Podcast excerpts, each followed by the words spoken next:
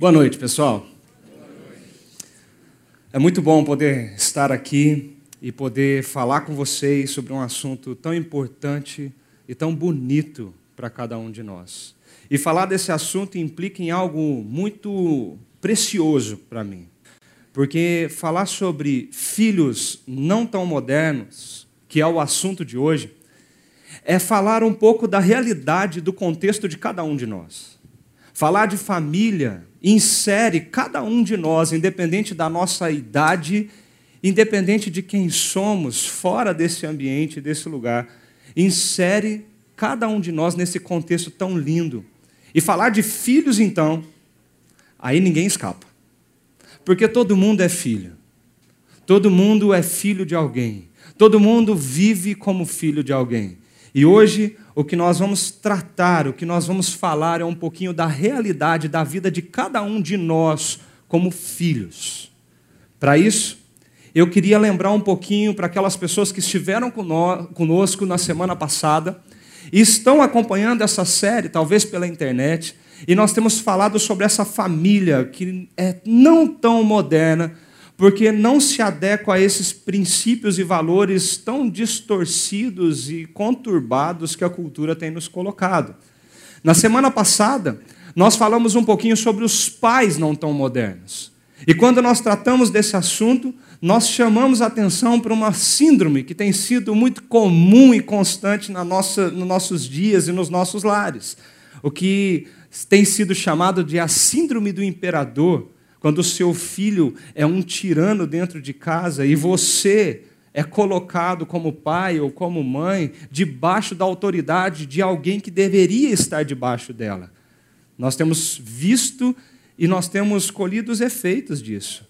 Nós temos visto no dia a dia que a autoridade dos pais tem sido distorcida dentro de casa.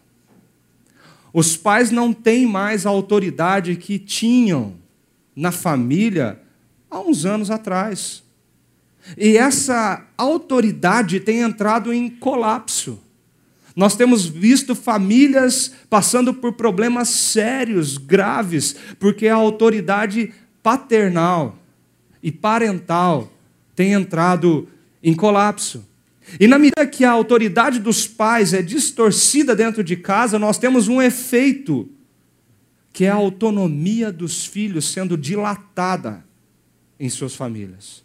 Nós vemos a autoridade do pai distorcida, a autonomia dos filhos dilatada. E isso acontece especialmente em dois contextos. Primeiro, e nós vimos muito disso na semana passada, quando a figura dos pais é autoritária. No extremo está aquele pai autoritário que reina sobre o filho, impõe a sua vontade através do abuso do poder e alguns filhos, a nossa geração Y, geração Z, às vezes respondem muito mal a isso. Não é uma ou duas histórias que nós temos acompanhado de filhos que chegam para os seus pais e digam: chega, eu estou saindo de casa. Chega, eu não aguento mais, eu não consigo mais conviver, eu vou morar sozinho. Eu não estou casando, não, mas eu vou morar sozinho. Parece que os filhos agora fogem encontram escapes, porque talvez essa autoridade está sendo buscada a ferro e fogo num extremo. Mas, por outro lado, nós temos um outro cenário, quando as posições, a posição dos filhos é invertida. Na busca, talvez, de superar a ausência em casa por causa das grandes demandas do trabalho, os pais começam a tratar os seus filhos de maneira mais permissiva começa agora a ver cada situação do seu dia como uma oportunidade de estar perto do filho, mesmo que esse exija coisas que ele não deveria responder, que ele não deveria dizer sim. E talvez um não naquele momento vai tirar dele os, os minutos preciosos daquele dia com seu filho, e a permissividade entra naquela família e gera comportamentos e sentimentos de que aqueles filhos possui uma autoridade final nas suas casas e nos seus lares. Talvez você está passando por essa situação. Talvez você vive isso na sua casa. Talvez você é o filho que tem se comportado como um verdadeiro tirano em casa. Isso não é um assunto recente. Há dez anos atrás, a nossa comunidade já falava disso numa série chamada Inversão. Uma série que trouxe a inversão das expectativas, papéis e prioridades. O nosso pastor Ricardo Agreste cita uma frase que eu achei muito forte. Ele diz assim: a atuação geral de jovens pais é possivelmente, a, a geração de jovens pais, é possivelmente a última geração que obedeceu a seus pais e a primeira geração que obedecerá a seus filhos. Há dez anos atrás, na nossa comunidade, o pastor Ricardo Agreste já anunciava algo que aconteceria, ou que já estava acontecendo. A geração invertendo os valores, e agora a geração que obedece os seus filhos.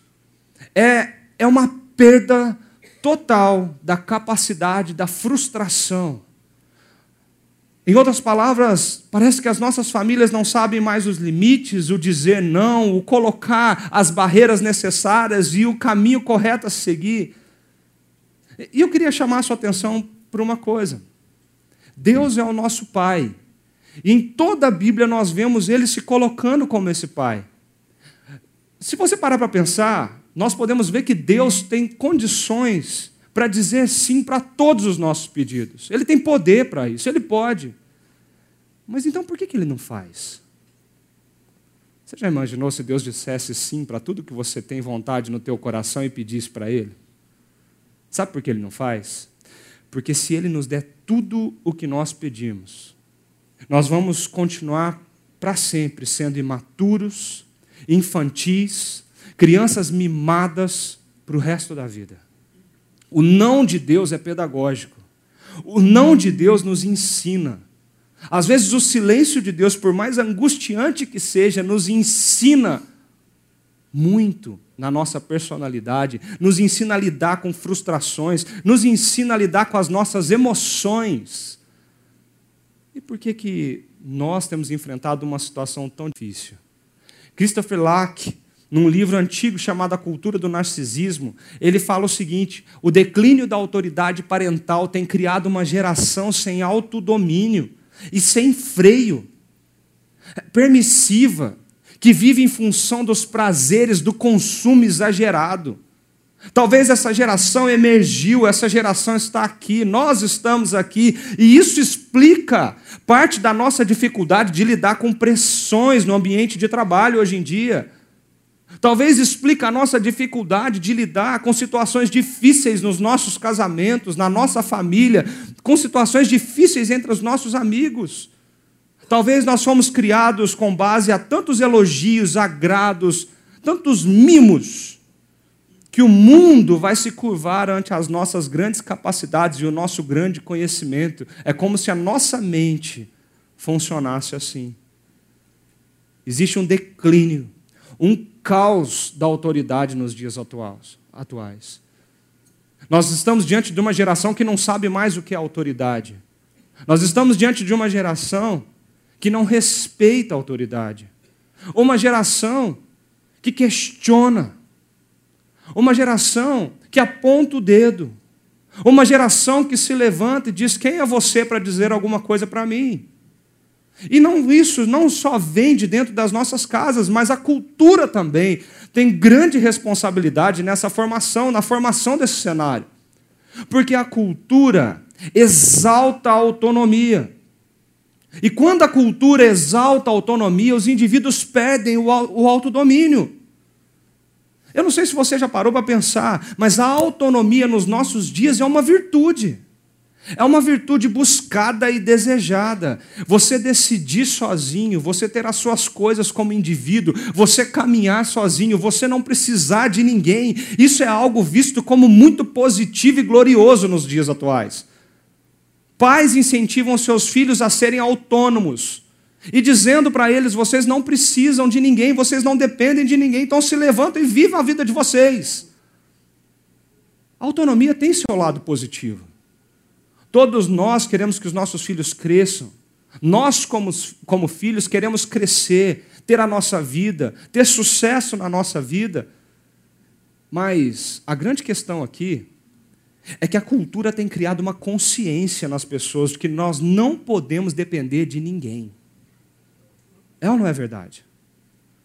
Parece que está impregnado nas falas, nas mídias, está impregnado nas conversas, de que a dependência se tornou uma fraqueza do ser humano. Se você é alguém que depende de alguém, que ouve conselhos, busca conselhos de alguém, se você é uma pessoa que, que não toma decisão sozinho, você é vista como um fraco. A cultura tem levantado essa questão e diz para nós: seja diferente. Tenha um discurso único, um jeito único de fazer as coisas. Tenha ideias sensacionais, fora da caixa. Diga algo que ninguém diz. Exalte o que há único em você, ao invés de ficar se submetendo a conselho dos outros. Para de ouvir os outros. Quem nunca ouviu isso uma vez nos dias conturbados da vida? A questão é que essa soma da autoridade dos pais de torcida, mais a autonomia exaltada do indivíduo pela cultura, ela tem pelo menos três resultados. E nós temos vivido esses três resultados. Um deles é uma geração sem limites. Se você olhar para os nossos noticiários e olhar as mídias sociais, você vai ver notícias espalhadas por todos os cantos de jovens que colocam fogo mendigos na rua urinam na cabeça de calouros e achando que isso é a grande vantagem de ser jovem. Jovens que buscam o prazer a todo custo, mesmo que o custo seja a vida de alguém. Os limites foram jogados para o chão. E a geração de hoje de filhos batem no peito e diz: Eu posso tudo. Eu não preciso me render a ninguém. Eu não preciso me render a leis. Eu não preciso me render a nada uma geração sem limites, mas também uma geração sem respeito a autoridades. Primeiro, uma geração que não respeita pais. É comum hoje um adolescente olhar para o seu pai e dizer: Eu sei mais que você. Você não sabe isso, você não sabe mexer nisso ou naquilo. A tecnologia, que é muito bom, a gente fala que a tecnologia é uma benção, mas ao mesmo tempo, ela tem provocado talvez um acúmulo de orgulho e vaidade no coração dessa geração de alta performance tecnológica e gerando um, um caos de autoridade. E quando nós saímos das nossas casas, nós vemos cenas por todos os lados dessa geração sem respeito aos professores. Quantos vídeos circulam pela internet de alunos espancando professores dentro de sala? Professores deixam a profissão hoje porque não conseguem colocar ordem dentro de sala, porque não existe o mínimo respeito. E quando nós elevamos ainda essa hierarquia, nós vemos uma geração que grita, que realmente colocam palavrões pesados nas redes sociais, ofendendo aqueles que são eleitos pelo povo, os nossos governantes e as nossas autoridades. Independente da posição política que você tem, nós precisamos resgatar aquele versículo de Romanos 13 que diz que toda autoridade foi instituída por Deus. Nós não precisamos concordar com elas, mas nós precisamos respeitá-la como autoridade na nossa vida. Mas nós estamos diante de uma geração que não existe respeito, não existe limites. A geração Z é a geração que ama a diversidade, mas odeia a autoridade que respeita o diferente, mas não se submete. E receber críticas e correções é algo imperdoável para a geração que hoje ocupa e ocupará no futuro os lugares mais proeminentes da sociedade. Além disso, essa geração é uma geração sem resistência a frustrações. Ela, ela possui uma hipersensibilidade à frustração e à pressão. São os caras mais inteligentes da sua empresa. Mas que quando levam fora da namorada, eles falam que vão se matar. Eles já publicam carta de suicídio.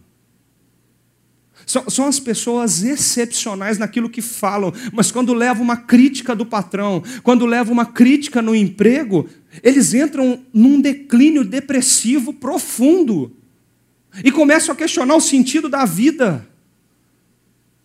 Há pouco tempo atrás nós vimos nas redes sociais, no Twitter, um, um grande é, blogueiro, muito conhecido e seguido pelos nossos adolescentes de hoje, o Whindersson Nunes, dizendo abertamente que ele conquistou grandes lugares e conquistou muitas coisas da periferia, ele conseguiu atingir lugares que ele nem imaginava que ele chegaria, mas que hoje ele olha para a vida e vê a vida sem graça, sem sentido, e uma tristeza gigante abatendo o coração dele. E ele fala: Eu tenho tudo, mas continuo triste. Parece que uma geração que não sabe lidar com as emoções. Essa geração não sabe lidar com a crítica. Por quê? Porque a autoridade nessa geração está em caos. A cultura diz autonomia é uma virtude. E a submissão não faz sentido. Então não dependa de ninguém.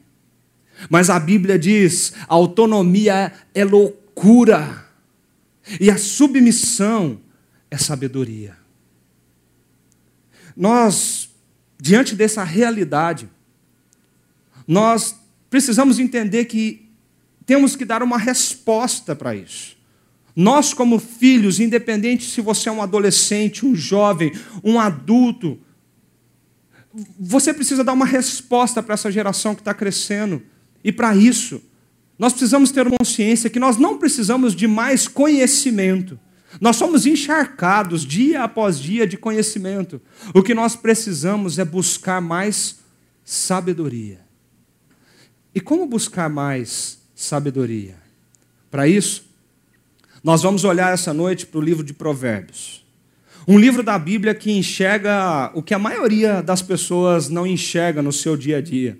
Reúne alguns insights de sabedoria acumulados por gerações de pessoas profundamente perspicazes e temente a Deus. O livro de Provérbios levanta questões do dia a dia, do, da nossa rotina, e, e coloca o nosso coração em xeque para saber quais são as nossas decisões e as nossas escolhas. Esse livro traz essa ênfase, o que é sabedoria. E nos seus nove primeiros capítulos, ele, ele traz para nós exatamente essa definição: que sabedoria não é um conhecimento sobre determinada área, mas ter sabedoria é você ter uma ação, uma habilidade, um conhecimento aplicado ao seu dia a dia. Sabedoria, na leitura de Provérbios, é a habilidade para se viver bem no mundo que Deus criou. É a capacidade de aplicar as situações da vida mais corriqueiras, princípios gerais da vontade de Deus. É quando nós pegamos os princípios e os valores de Deus e aplicamos esses princípios e valores nas situações mais ordinárias do nosso dia. As decisões mais simples são pautadas desses princípios. A cultura judaica fala que a sabedoria é a força criativa invisível no universo, que pode guiar as pessoas em como elas devem viver. É como se Deus usasse a sabedoria para costurar o mundo que ele criou. E os sábios, aqueles que alcançam ela, são pessoas que conseguem perceber os fios da criação de Deus e interagir com eles para poder ter uma vida melhor para si e para o outro. Isso é sabedoria. Mas qual é o princípio dela? Como nós podemos alcançá-la? E logo no primeiro capítulo de Provérbios existe um versículo que pode nos ajudar a entender melhor isso. Capítulo 1, versículo 7 fala assim: O temor do Senhor é o princípio ou a chave do conhecimento, mas os insensatos desprezam a sabedoria e a disciplina.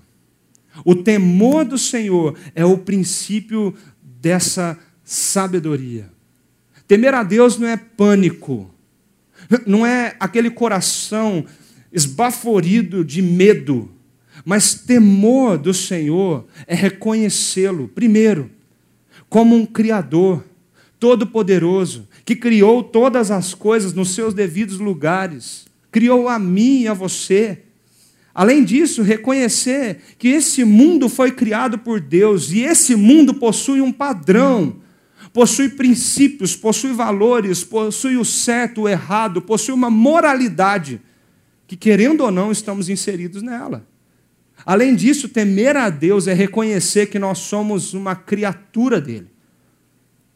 E sendo criatura, eu preciso reconhecer o meu lugar nesse mundo. Eu preciso saber onde eu estou, quem sou eu. E diante disso, diante disso, eu consigo ser sábio para decidir e escolher as coisas na minha vida. Perceba como muda as coisas na nossa perspectiva. Enquanto a cultura nos grita que nós temos que ser autônomos no sentido de não depender de nada e ninguém, tome as suas atitudes, as suas escolhas, faça o que vier na tua cabeça, ouça quem você quiser, seja você. A sabedoria ela é pautada em reconhecer que nós não somos assim, mas que nós somos criatura de um Deus amoroso e criador inseridos no mundo criado por Ele, onde existem princípios e valores que regem esse mundo. E quando nós nos humildemente colocamos a nosso coração debaixo desses princípios, as escolhas são pautadas de outro jeito. Isso é sabedoria. Provérbios, ele traz para nós alguns diálogos de pai para filho. E falando de filhos não tão modernos, nós encontramos nos nove primeiros capítulos de Provérbios dez discursos de um pai aconselhando o seu filho. E a atitude desse filho ao ouvir seu pai. Hoje nós vamos nos, nos deter no capítulo 4 e escutar um desses diálogos, uma conversa de um pai com seu filho, que nos, nos, nos dará três, pelo menos, grandes ensinamentos essa noite. O primeiro deles filhos não tão modernos, respondendo a essa cultura da autonomia dilatada, da falta de dependência, eles ouvem a voz da sabedoria. Olha o que o texto bíblico diz em Provérbios capítulo 4, nos seus primeiros versículos. Um pai dizendo para o filho: Ouçam, meus filhos, a instrução de um pai. Estejam atentos e obterão discernimento. O ensino que lhes ofereço é bom, por isso, não abandonem a minha instrução. Eu vejo essa cena como um pai sentado com seu filho na beira da cama, ou talvez na mesa ali, depois de um jantar ou de um almoço. Esse pai tendo uma conversa bem aberta. Né? Adolescente adora essas conversas, né? Quando diz, filho, senta aqui, vamos conversar. Já torce o nariz, já fica bravo. E, e a gente não gosta muito mesmo, não. Mas eu vejo essa cena desse pai sentado com seu filho e agora dizendo para ele: Ouça, meu filho, a instrução de um pai. E esse verbo ouvir aqui é muito forte. Eu não sei se você acompanhou a mensagem passada ou estava por aqui, mas na mensagem passada nós tratamos de um texto que está no livro de Deuteronômio, capítulo 6. Um texto muito famoso. E esse texto diz o seguinte: Ouça ó Israel. O Senhor, o nosso Deus, é o único Senhor. Ame o Senhor, o seu Deus, de todo o seu coração, de toda a sua alma e de todas as suas forças. Que todas essas palavras que hoje lhes ordeno esteja em seu coração. Deuteronômio 6. A palavra ouça, ó Israel, é a mesma palavra usada aqui em Provérbios 4. Ouça, meus filhos. Essa palavra no original é chamar. E Shema no hebraico é uma palavra muito conhecida pelos judeus. Ela é usada para expressar uma devoção diária a Deus. Toda a lei de Deus para os judeus está resumida neste mandamento: ame a Deus. Ame a Deus com tudo o que você é. Ame o Senhor, o seu Deus, de todo o teu coração, com toda a tua alma, de todas as tuas forças. Toda a lei de Israel está resumida nesse mandamento: ame a Deus. E essa oração, começada com ouça a Israel, se tornou uma grande oração que impulsiona e direciona o coração do povo do Antigo Testamento.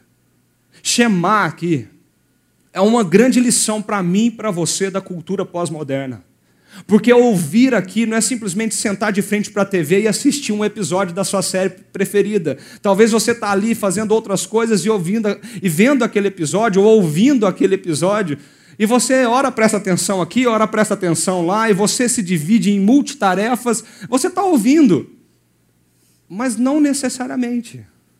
Ou talvez você está falando com alguém, aquela pessoa está falando um monte de informação para você, você está escutando aquilo, mas talvez você não está ouvindo nada.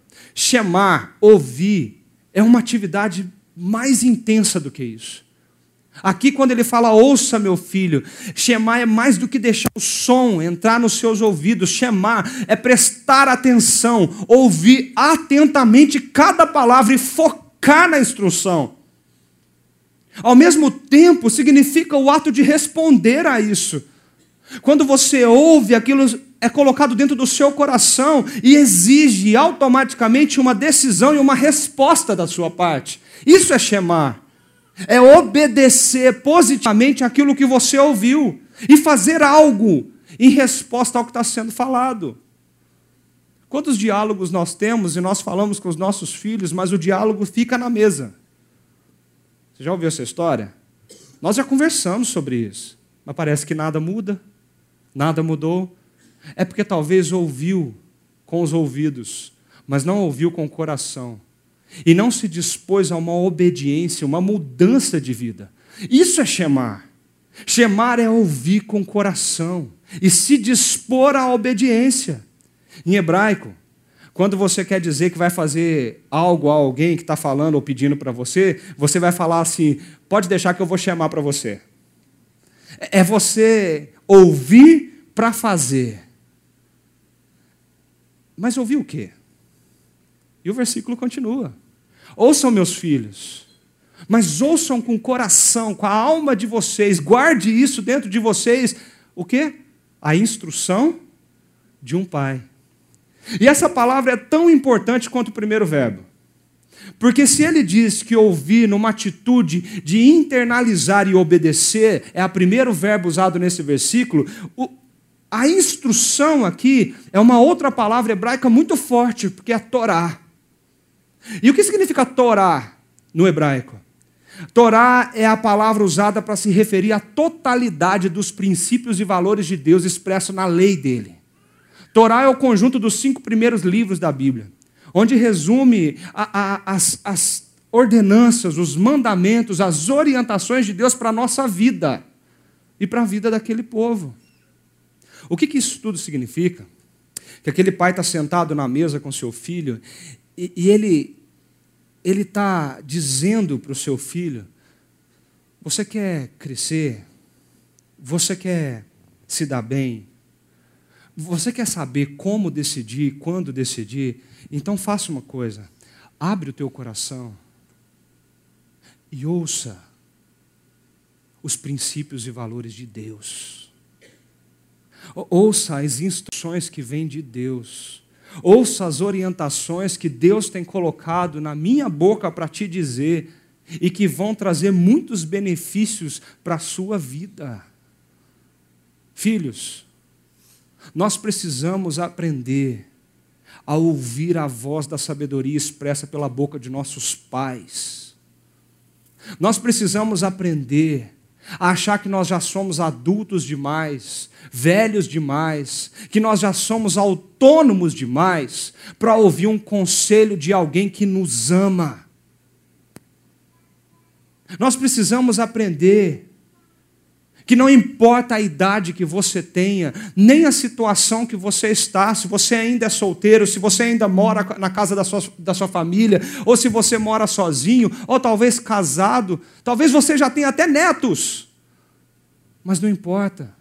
Deus coloca pessoas, autoridades na sua vida, para que esses conhecimentos de sabedoria, as instruções dele, cheguem até o teu coração. E, e, ao invés de fecharmos os nossos corações para essas instruções, porque isso nos confronta, isso bate pesado em algumas situações, as instruções às vezes nos pega desprevenidos nos nossos argumentos e nos diz: você está errado, você não pode agir assim, você precisa voltar atrás nessa situação. Nós precisamos abrir o nosso coração, chamar e ouvir o que vem de Deus para nós. Independente se você é adolescente, jovem ou adulto, Deus ainda coloca pessoas e autoridade na sua vida para dar instruções para você.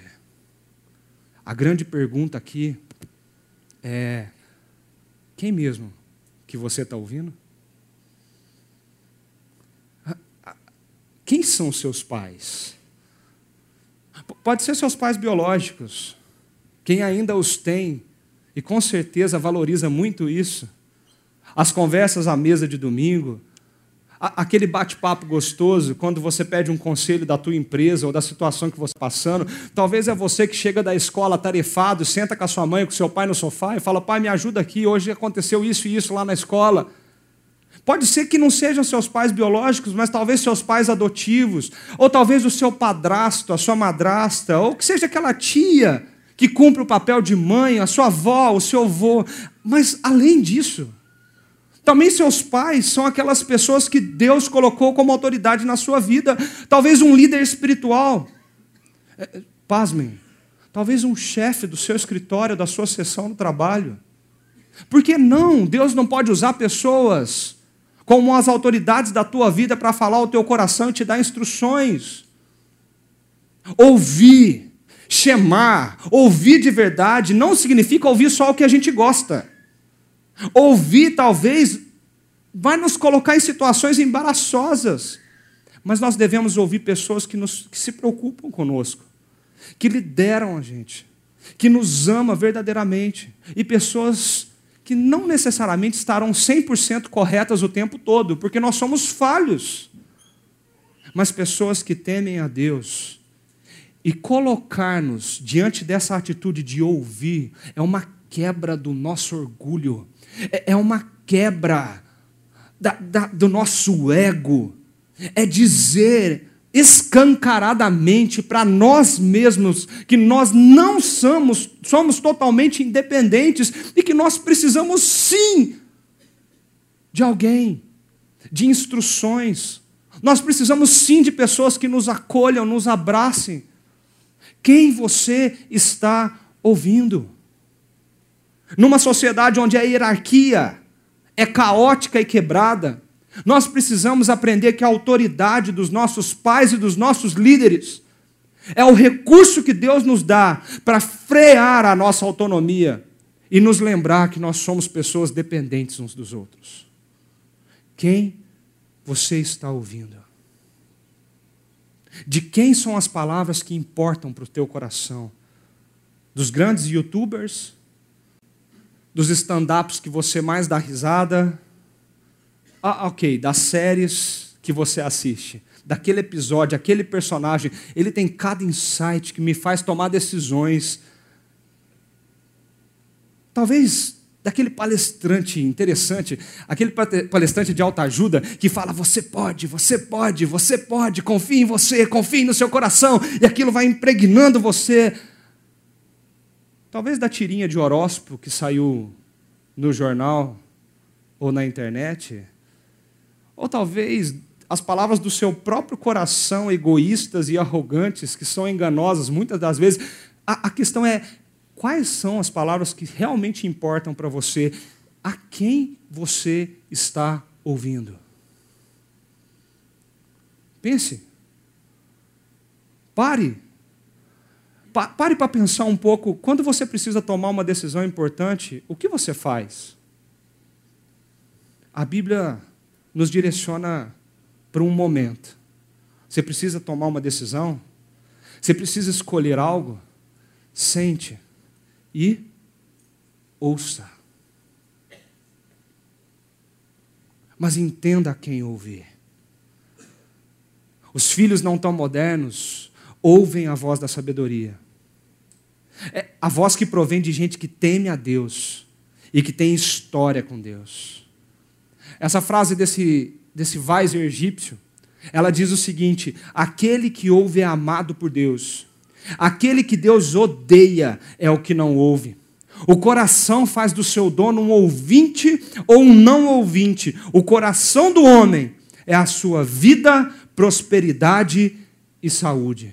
Quando eu li isso pela primeira vez, eu me prendi nesse meio, nesse miolo desse, dessa, desse, desse período, onde fala que o coração do homem o coração faz do seu dono um ouvinte ou um não ouvinte.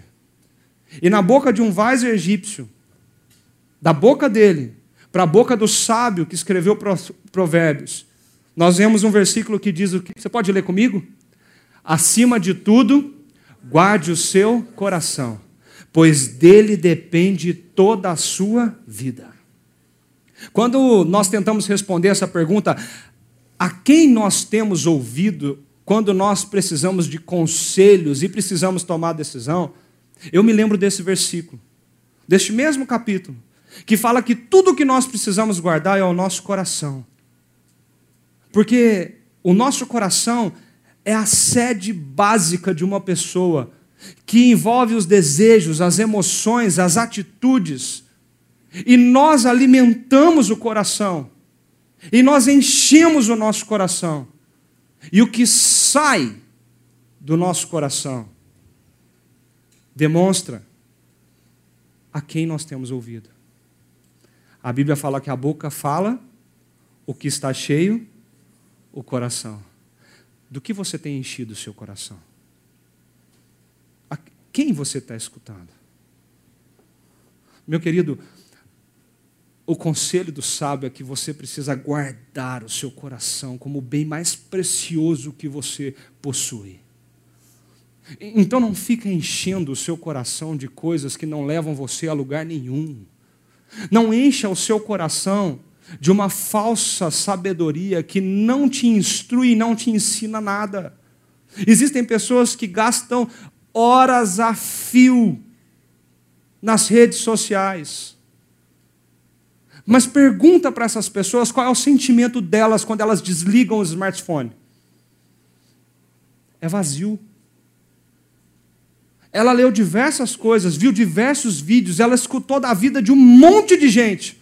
Mas quando ela desliga o aparelho tecnológico, ela se sente vazia. Aquilo parece que não, não trouxe nada para o coração dela. Cuidado. As músicas nos ensinam e enchem o nosso coração, talvez, de princípios e valores totalmente contrários àquilo que Deus deseja de nós. Músicas que nos incentivam ao erotismo, música que nos incentivam à prostituição, música que nos incentivam ao adultério, música que nos incentiva a viver essa vida do jeito que você quer, como você quer, aonde você quer. E os nossos jovens e adolescentes ouvem essas músicas e se baseiam na letra dessas músicas para tomar as grandes decisões da sua vida. A quem você está ouvindo? Sobre tudo o que você precisa guardar, guarde o teu coração. Filhos, guarde o seu coração. Além de ouvir a voz da sabedoria, uma segunda lição que nós aprendemos com esse diálogo entre pai e filho é que filhos não tão modernos, eles amam a sabedoria. É muito mais do que ouvir a sua voz, é amar a voz da sabedoria. E o texto continua dizendo o seguinte: quando eu era menino, ainda pequeno, esse pai está contando, em companhia do meu pai, um filho muito especial para minha mãe, ele me ensinava e me dizia. Sabe aquela história quando você senta na mesa e você vai falar do seu pai para o seu filho? E agora não são só as suas palavras que estão ecoando naquele jantar, mas é, são as palavras daquele avô que vão chegar ao coração do filho. Essa é a cena aqui. Quando eu era menino, ainda pequeno, na companhia do meu pai, ele me ensinava, ele me instruía assim: apegue-se às minhas palavras de todo o coração. Obedeça aos meus mandamentos e você terá vida. Procure obter sabedoria e entendimento. Não se esqueça das minhas palavras, nem delas se afaste. Não abandone a sabedoria, e ela o protegerá. Ame-a, e ela cuidará de você. O conselho da sabedoria é: procure obter sabedoria, use tudo o que você possui para adquirir entendimento. Essa palavra procure obter sabedoria, aqui ela é muito forte nesse texto. É o grande conselho desse segundo ponto. Porque procurar obter aqui é, um, é uma expressão comercial. tem a ver com compra. É como se aquele pai agora evocasse as palavras do seu pai para dizer para o seu filho o que ele aprendeu. Que nós precisamos comprar o bem mais valioso dessa vida. E esse bem não é a casa que nós moramos, esse bem não é o carro que nós dirigimos, esse bem não são as roupas que nós vestimos, nem a tecnologia que nós usamos no nosso dia a dia. Esse bem mais valioso da nossa vida é a sabedoria. É aquilo que vai encher o nosso coração. E não importa a situação que virá, nós seremos fortes o suficientes, pautados o suficientes, para poder tomar as escolhas certas quando nós formos sábios, guiados pelos princípios e valores de Deus. Use tudo o que você possui. É como se aquele pai estivesse usando uma imagem para ensinar para o seu filho.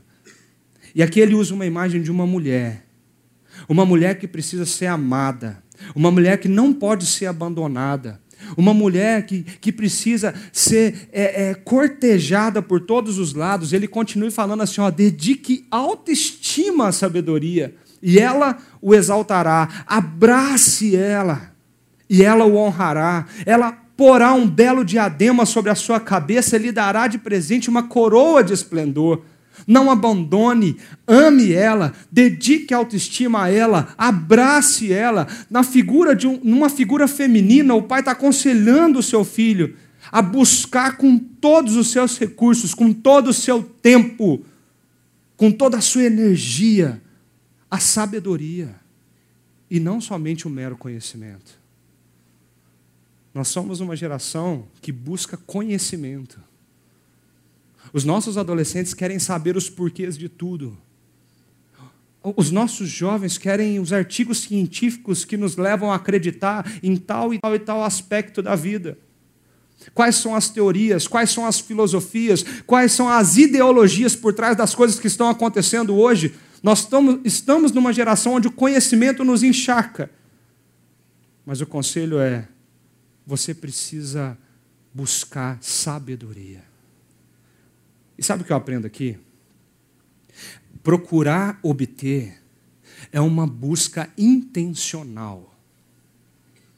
A sabedoria não cai no teu colo. Filhos, aprendam isso. A sabedoria não cai no seu colo. Você precisa buscá-la. Você precisa decidir por ela.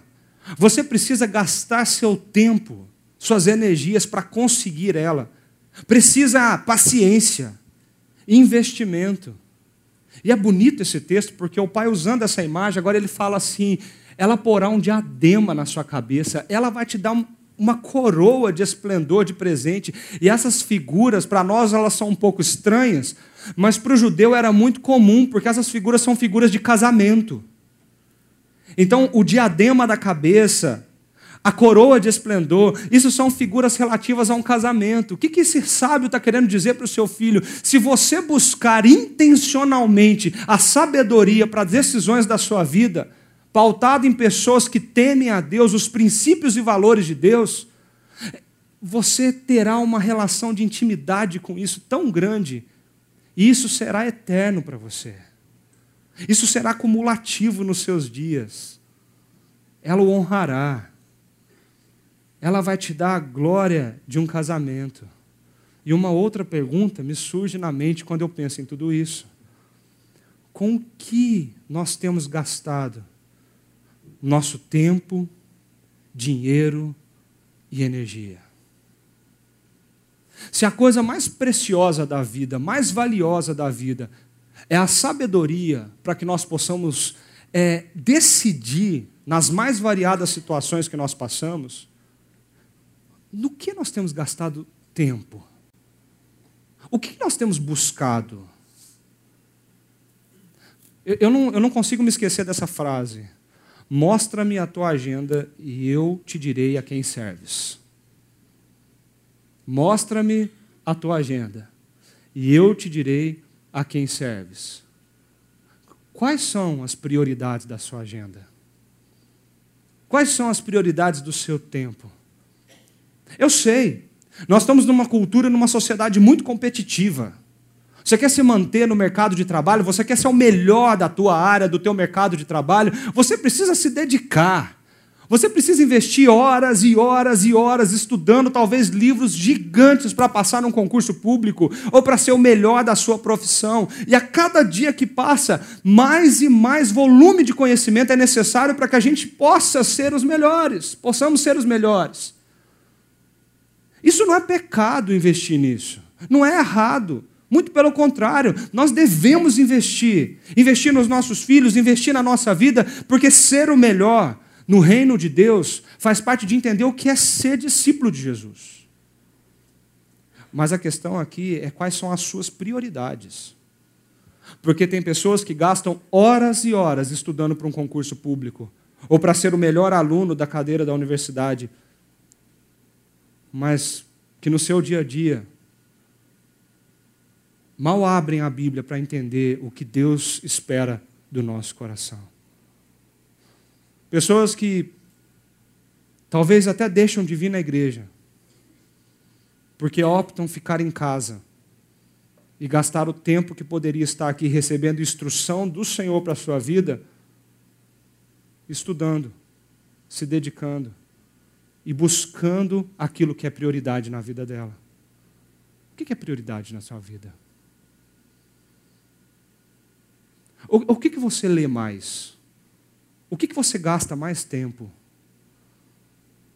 Meu amigo, se você tiver muito dinheiro, e esse for o foco da tua vida, se você tiver muito dinheiro, você não vai ser feliz. Vai por mim. Talvez, muito provavelmente, você vai ser ansioso. Ou porque você está retendo o que você tem quer economizar, quer guardar, e guardar porque talvez venha alguma coisa, uma, uma, algum imprevisto na sua vida, e como que eu vou fazer se eu não tiver recurso? E cadê a confiança no Deus que nos sustenta? E nos diz que vai nos guardar todos os dias e vai dar o que nós necessitamos todos os dias. Ou talvez você é aquele que tem dinheiro e gasta, gasta, gasta, como esse youtuber que eu disse aqui, mas no fim, eu sou triste, eu sou ansioso, eu não sei o que está acontecendo comigo. Se você tiver muito sucesso, você não vai ser feliz. Muito provavelmente você vai ser um depressivo. Porque é isso que o sucesso faz com a gente. Quando o seu foco é o sucesso, você pode até atingi-lo, mas isso te leva para um vazio de vida. E quantas são as histórias de cantores e artistas e pessoas que atingiram grande sucesso, mas que se mataram? Porque não entendi o propósito da sua vida. Mas grave isso no seu coração. Se você for sábio, você vai ser feliz. Porque você vai saber o que fazer com o dinheiro que você tem, com o sucesso que você tem, com a família que você tem, com as coisas que você tem, com quem você é, diante das grandes, grandes oportunidades que a vida te dá filhos não tão modernos amam, se dedicam, buscam intencionalmente a sabedoria. E por fim, um terceiro princípio que nós aprendemos nesse texto é que filhos não tão modernos são conduzidos pela sabedoria.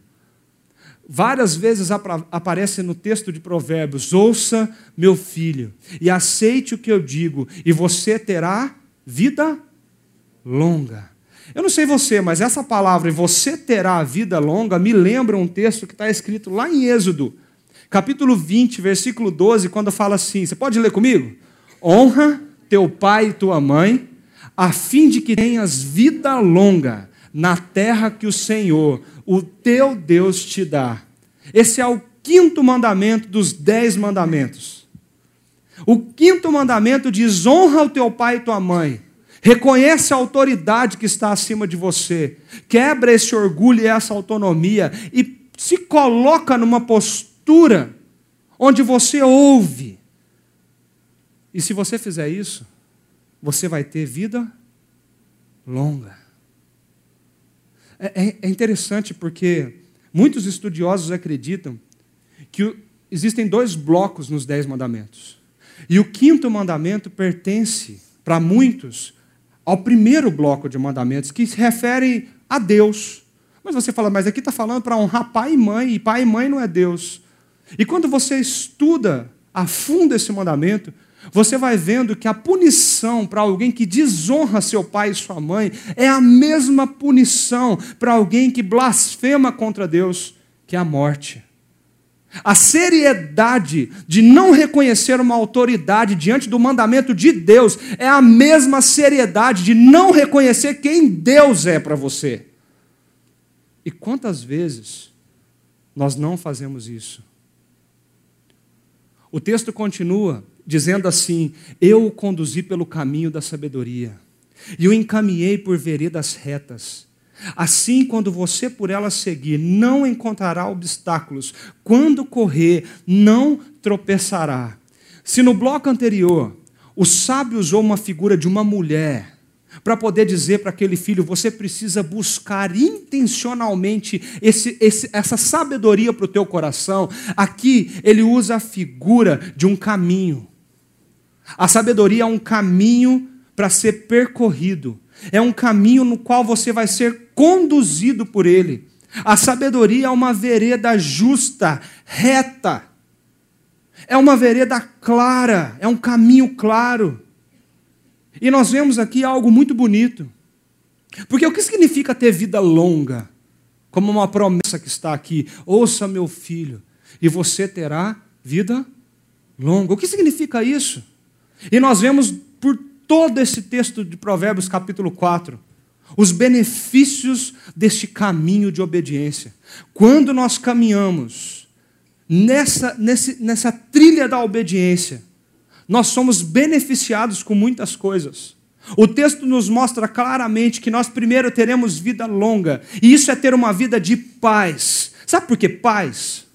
Porque na medida que nós caminhamos, nós temos, primeiro, proteção. Segundo, nós temos cura. Nós temos saúde. Nós temos segurança. Nós temos clareza nós temos a certeza que nós caminharemos firmes, mesmo diante dos maiores obstáculos. Quando você, por ela seguir, não encontrará obstáculos. Quando correr, você não vai tropeçar. Sabe por quê? O seu coração vai estar pautado em princípios tão sólidos e tão firmes para tomar as, as decisões da sua vida, que isso vai fazer você trilhar para um caminho muito reto, um caminho limpo, um caminho claro na tua frente. Sábios são aqueles que quebram o seu orgulho e aprendem a se humilhar para ouvir e buscar a sabedoria. Andar por esse caminho é uma decisão. Andar por esse caminho é decidir por ele. A sabedoria não cairá no nosso colo, nós precisamos decidir por ela. Eu gosto muito desse texto, no, no versículo 18, ele fala assim: o caminho do justo, ou a vereda do justo, é como a luz da alvorada. Sabe aquela luz quando o dia está nascendo? E de repente a gente acorda às 5 horas da manhã, está como se estivesse de noite. Aí você vai se preparando para sair, e de repente o dia vai clareando, clareando. E a hora que você menos espera, você abre os olhos, o dia está claro, limpo, pronto para ser vivido. Esse versículo fala disso. Que o caminho do justo, quando esse escolhe pela sabedoria, é como a luz desse nascer do sol, que brilha cada vez mais até ser plena claridade do dia. Sabe o que significa para mim e para você? Que se você optar por caminhar no caminho da sabedoria, por andar no caminho da sabedoria, problemas virão. Situações difíceis virão. Pedras vão estar no meio do nosso caminho. Mas à medida que nós caminhamos, nos humilhamos e ouvimos, nós percebemos que nós somos dependentes, mais claro esse caminho se torna. E mais fácil as decisões tornam-se. E, mais fácil se tornam as escolhas difíceis da vida porque nós confiamos naquele que nos dá esse caminho. A pergunta que me surge ao coração diante dessa realidade é: por quais caminhos você decidiu andar? Por quais caminhos você tem trilhado? quais foram as decisões importantes da sua vida e o que você fez diante dessas grandes decisões? Como você decide algo na tua família? Se caminhar por, esse, caminhar por essa trilha, por essa vereda, é uma decisão, você já se decidiu por ela?